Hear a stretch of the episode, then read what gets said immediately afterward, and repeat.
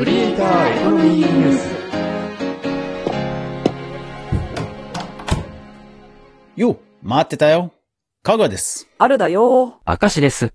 この番組は、ネットで稼いでるクリエイターやインフルエンサーの最新トレンドをネット大好き3人とリスナーとでやいやい語っていく毎日開いている部屋である。ぜひとも楽しんでってくれ。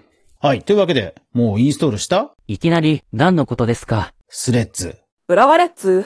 それはサッカーチームですね。これスレッズでいいんだよね。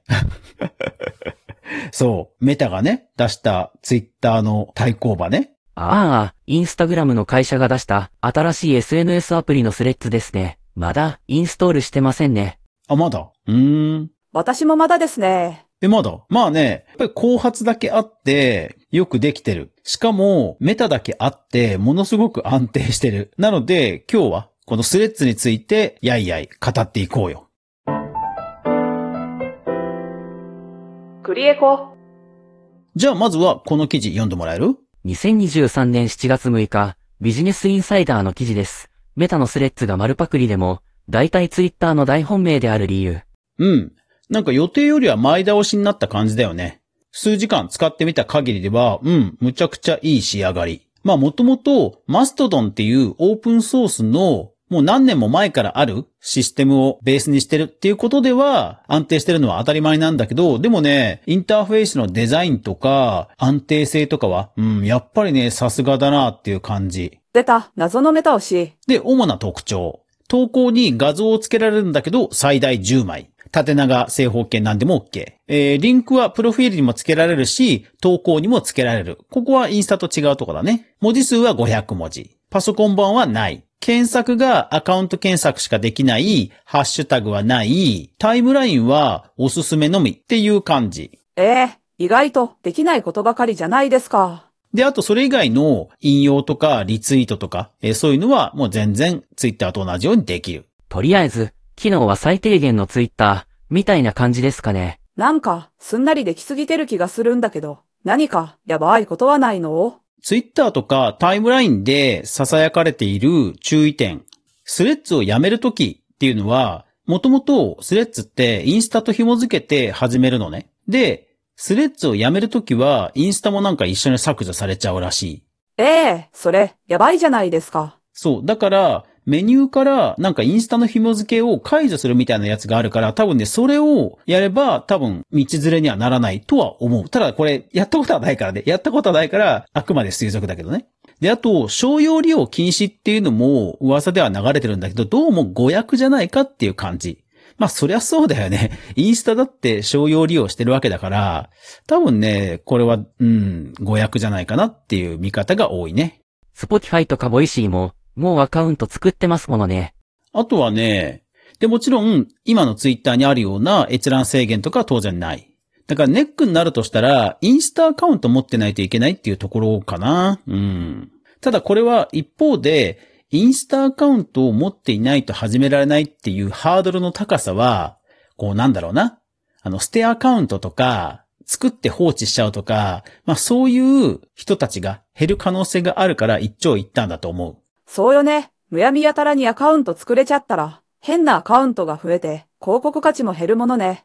ツイッターなんかは本当にアカウントバンバン作って、ステアカとかもバンバン作って、ね、迷惑なアカウントもできちゃうっていう仕組みがあるけど、スレッズの場合は一応やっぱりそういうとこは考えられてるかなっていう気がする。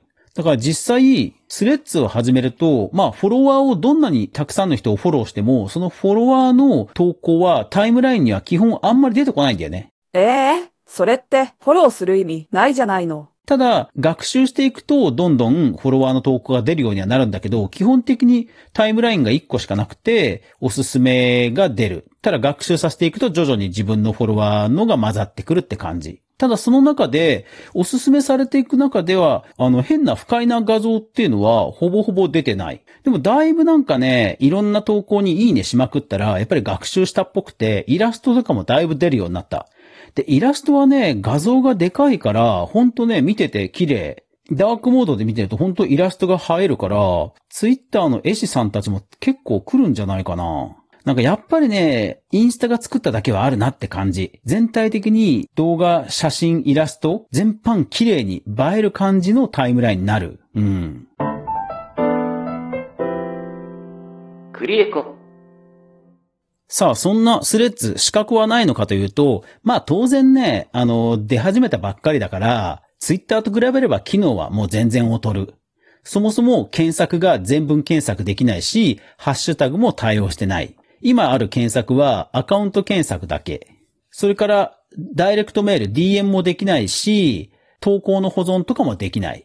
だから本当に最低限のタイムラインと、あとはシェア、基本的な機能のみ。うん。ただ、アカウントのブロックとかミュートとかはもう最初から実装してる。だからこの辺は本当に Facebook のいろんなトラブルから学んでるなって感じはする。だから使ってて、なんか不快な気持ちになるってことは多分ないんじゃないかな。ただね、すごいなと思ったのがこちらの記事。2023年7月6日、IT メディアニュースの記事です。スレッズ、 JASRAC と利用許諾の契約を結んでいた、ツイッターとの差別ポイントに、いや、これさ、俺何が驚いたかって言ったら、ほら、インスタって世界的にユーザーがたくさんいるサービスじゃん？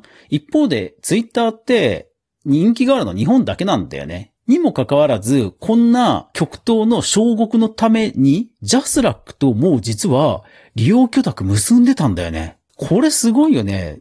相当前から仕込んでたわね。実はツイッターというのは、 JASRAC とか NexTone っていう楽曲の権利団体と契約を交わしてないのさ。だから、ツイッターに動画とかで歌ってみた動画とか上げちゃダメなのね。だけど、スレッズは JASRAC の楽曲であれば全く問題ない。歌ってみたとか演奏してみたは OK。カラオケとかはもちろんダメだけど、いや、これをね、初日からやってくるっていうのはやっぱりね、ちゃんと準備してきてるからなんだよね。だからさ、こんな、ね、小国のそういう権利までもしっかりやってくるっていうところは、なんかビジネス面でもね、ほんとさすがだな、と。そうですね、初日としては、ほんと5点ですね。そこは5段階評価じゃなくて100点満点だろさて、じゃあ、ツイッターから多くの人が乗り換えてスレッズに行くかっていうと、そこはね、なんかまだわかんない。うん。やっぱり、決定打になるのはやっぱりね、検索だと思うな。う。そうね。やっぱりツイッターで最新のことを調べてすぐにわかるの。便利よね。うん。だってツイッターで今、ほら、地震があったらツイッターで地震って検索して揺れたとかね、探したりとか、あといろんなニュースを検索して、最新の情報を見つけたりするってもう習慣になってるじゃん。だけど、スレッズはできないんだよね。で、今までのインスタも、ほら、ハッシュタグ検索はできたけど、全文検索ってできるようになったのってほんとつい最近じゃん。多分ね、検索はね、なかなか実装してこないんじゃないかなってちょっと思っちゃうんだよね。だから、ターニングポイントがあるとすれば、やっぱり全文検索にスレッズが対応した時に、まあ、潮目が変わるかなって感じかな。まあ、とにかく、インスタのアカウントを持っていれば、インストールとか連携もすぐにできるので、試してみるといいと思うな。スレッズ、浦和レッズとは、全然関係なかったですね。そこ、今更蒸し返すか。この後の貴様の身を案ずるがいい。クリエイター、エコノミー、ニュース。はい。というわけで、アフタートークです。えっ、と、今週の土曜日ですね、ちょっと所用がありまして、えープライベートがちょっとバタバタしちゃうんですよ。なので、日曜日の毎週やっている音声業界ニュースまとめなんですが、えーもしかすると、早くに投稿するか、月曜日に投稿するか、ちょっとタイミングがずれるかもしれません。えーそこはご了承ください。それからね、あと、ついに来ましたよ。ついに、Spotify、Apple、Amazon、全部、ついにね、高音質化できました。本当に何にもなくてあっさり終わってよかった。本当に。ただね、ただすごいね、Spotify も Apple も、本当に全部の切り替えをしたみたいで、ラジオトークからのリストと、スタンド FM からのリスト、まんま全部入れ替わってた。だから、今まで実はスタンド FM でしか配信してなかった放送も、実は過去配信にごっそり入ってます。なので、最近、この番組を聞き始めた人は、ぜひ過去回、過去回に遡ると、実は、あれ？この日にこんな配信あったっけな？っていうのが、えーきっとあると思うので、ぜひ探してみてください。